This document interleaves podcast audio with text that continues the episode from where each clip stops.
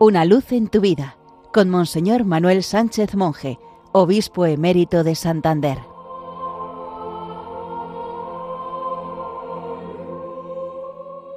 Queridos amigos de Radio María, en el segundo domingo de Cuaresma, Jesús se transfigura ante tres de sus discípulos en el monte Tabor.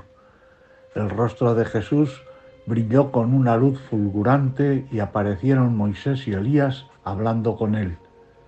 Jesús se manifiesta como es en realidad, el Hijo de Dios, la luz del mundo. Habla una, había una tal atmósfera de paz y felicidad que Pedro no pudo dejar de exclamar, Maestro, qué bien se está aquí, hagamos tres tiendas. Pero en aquel instante de una nube salió una voz que decía, Este es mi Hijo amado, escuchadlo. Con estas palabras Dios Padre entregaba a Jesús como el único y definitivo Maestro a la humanidad. Escuchar a Jesús no es solo un deber, sino también una gracia y un regalo. Él es la verdad. Siguiéndole no nos equivocaremos. Es el amor, no busca más que nuestra felicidad. En Cristo tenemos toda respuesta. San Juan de la Cruz decía que Dios en un cierto sentido ha quedado mudo porque todo lo ha dicho en su Hijo muy amado. Quien le pide nuevas revelaciones le ofende. Hoy, ¿dónde habla Jesús?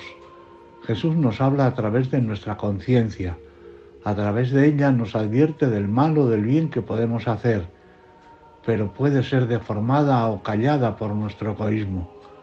La palabra de Dios es el lugar por excelencia en el que Jesús nos habla hoy. Son innumerables las personas que lo han experimentado en su vida. El lugar ordinario en donde Jesús nos habla hoy es precisamente la iglesia, a través del magisterio del sucesor de Pedro y de los sucesores de los apóstoles. A estos Cristo les ha dicho, quien a vosotros os escucha, a mí me escucha. El Evangelio de hoy nos ha puesto delante a Cristo como Maestro de la Iglesia y de la humanidad. Descendamos también nosotros de nuestro pequeño tabor, llevando en el corazón el eco fuerte de aquella invitación del Padre. Este es mi Hijo amado, escuchadlo. Feliz día del Señor para todos.